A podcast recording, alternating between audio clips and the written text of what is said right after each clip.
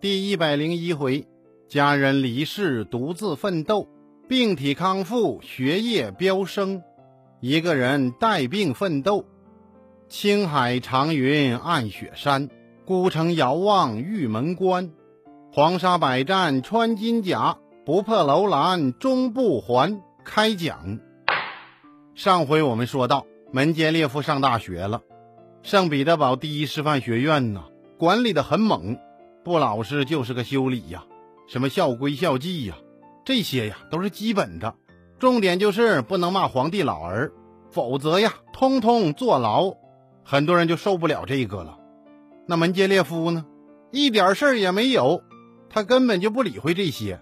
确切的说呀，他一点都不介意，因为他的心思都放在学习上了。此时他已经开始沉醉于自然科学研究。你也可以想象一下，除了在这儿安心学习呀，门捷列夫也没别的办法呀。想出去嘚瑟也得花钱呢，没钱那就只能既来之则安之。更何况他喜欢学习，心中也没有别的杂念。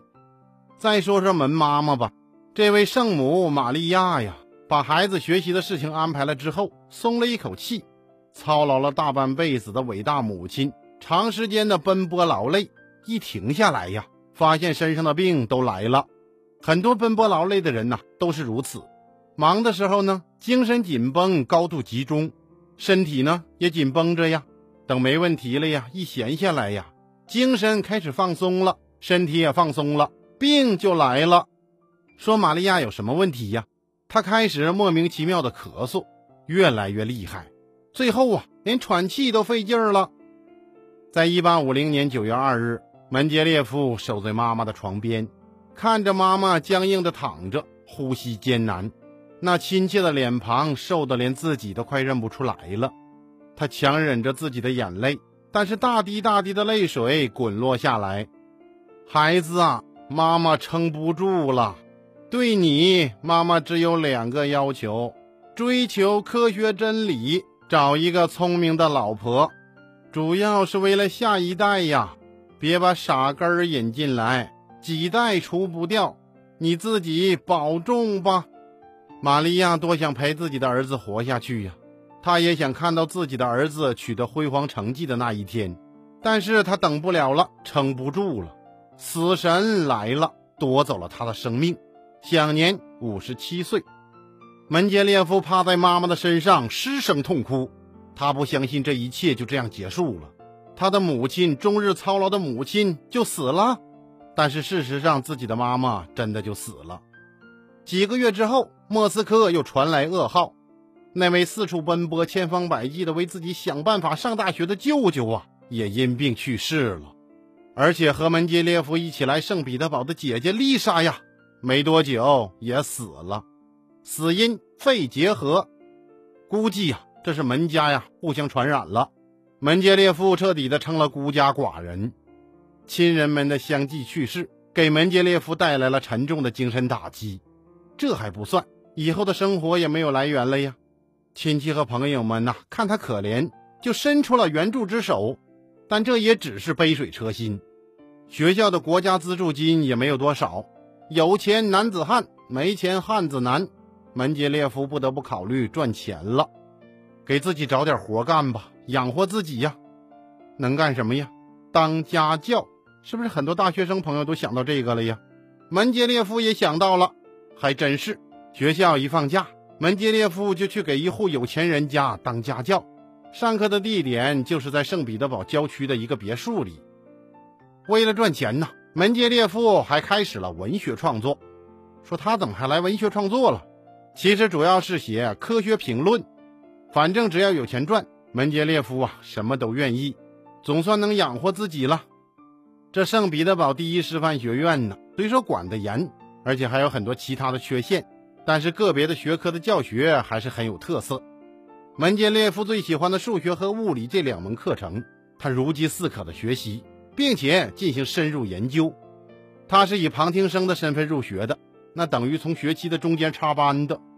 他的同学呀，已经先学了一整年，门捷列夫要赶上其他同学很不容易。他给自己定了个目标，及格。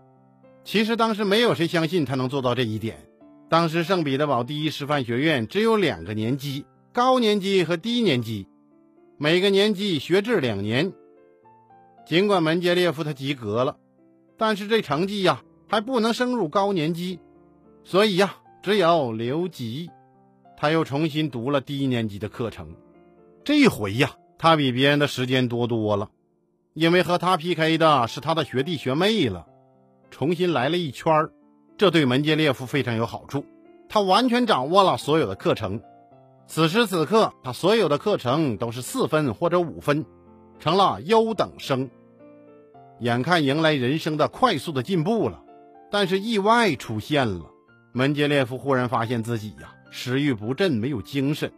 估计听众朋友们都猜出来了，他生病了。门捷列夫早晨呢，感觉特别累，起不来床。这可不是人懒呐。他强打精神起床之后，耳朵里面嗡嗡作响，干咳呀也越来越严重，有时候还要卡出血来，病情急剧恶化。门捷列夫不得不到医院里边去治疗。到了校医院，门捷列夫啊很快成了危重病人。经过专家诊断，什么病啊？您猜对了，肺结核。估计呀就是家里人互相传染的。专家告诉他呀，治这病啊没希望了。只能多休息了，但是门捷列夫哪里闲得住啊？他一天到晚不停的学习和研究。到了高年级呀，门捷列夫的学习成绩就更好了。此时的他呀，已经门门功课五分了。在大学时代，门捷列夫给自己定下了目标，要献身动物学的研究。他就写了两篇相关论文，分别寄给了《自然科学公报》和人民教育部的杂志。说后来呢？石沉大海，还好啊。门捷列夫对自然科学的各个学科都很喜欢，他就马上转移了方向，研究化学，把化学当做自己的远大理想，决定成为一名化学家。目标一锁定，就开始学习，开始写论文。写了一篇论文，题目就是荷兰赫连石的化学分析，发表在《矿物学会》的杂志上。这就是他在师范学院的第一篇论文。良好的开端就成功了一半，这极大的鼓舞了门捷列夫。紧接着第二篇、第三篇论文呐，唰唰唰唰就发表了，而且他的论文渐渐地引起了国内外专家的注意。在一八五五年夏天，门捷列夫参加毕业答辩，用两个字来形容他的答辩呢，那就是碾压，碾压同学们呢，碾压主考官的思维，主考官们看得目瞪口呆，这天分。不是普通的人能达到的呀！主考官们互相说着：“这学生啊，未来一定大有作为。”门捷列夫毕业的呀，那是光彩照人，他获得了金质奖章和讲师称号。学院委员会向上级主管部门提出申请，请求把门捷列夫留在学校一年，干什么呀？让他准备硕士学位考试。紧张加上劳累，门捷列夫的病啊！就更加严重了，医生给他出主意，干脆呀到南方去吧，那里头气候好啊，对你的身体恢复有利。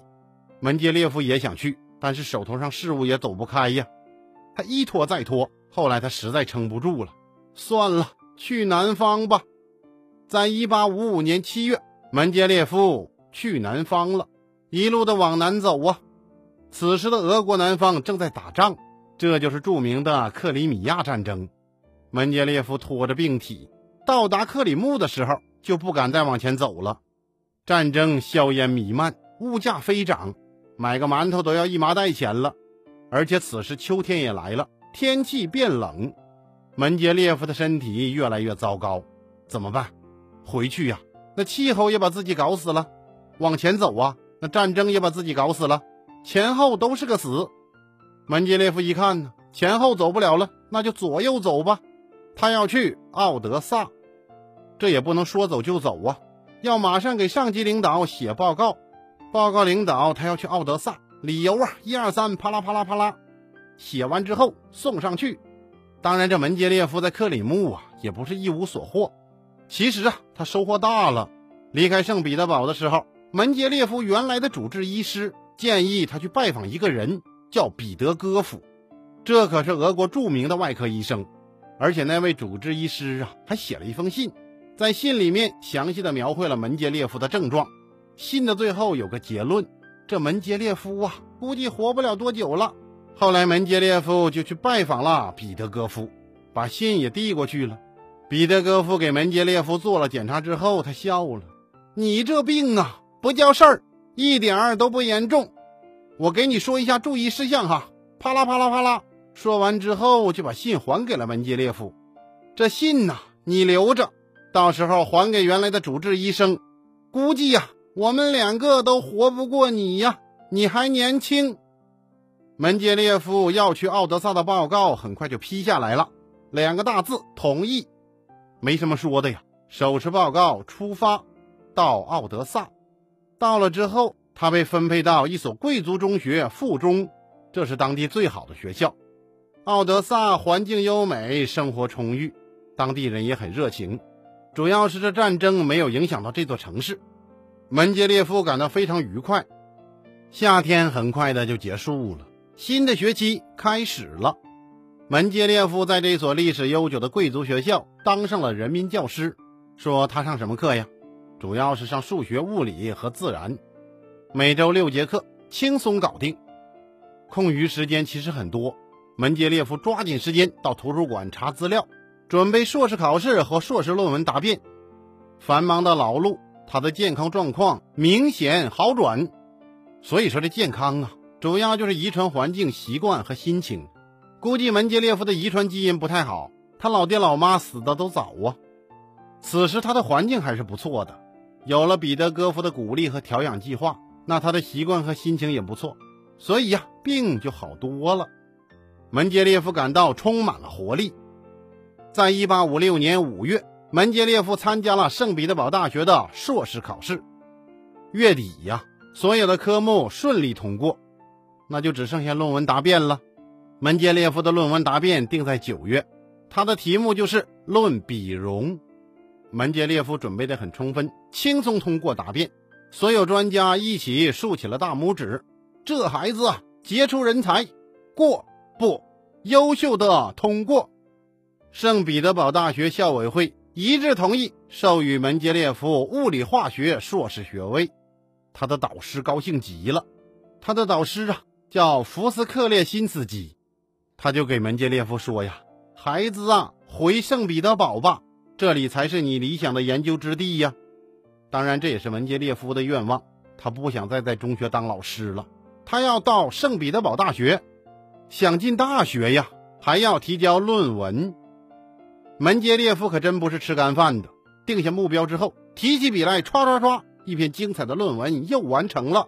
题目就是二氧化硅的结构。在一八五六年十二月二十六日，答辩顺利通过，门捷列夫跨入了圣彼得堡大学。学校一致同意他担任副教授。但是啊，一个中学老师变成大学老师，不是学校想变就能变的，需要教育部同意。那教育部会同意吗？我们下回再说。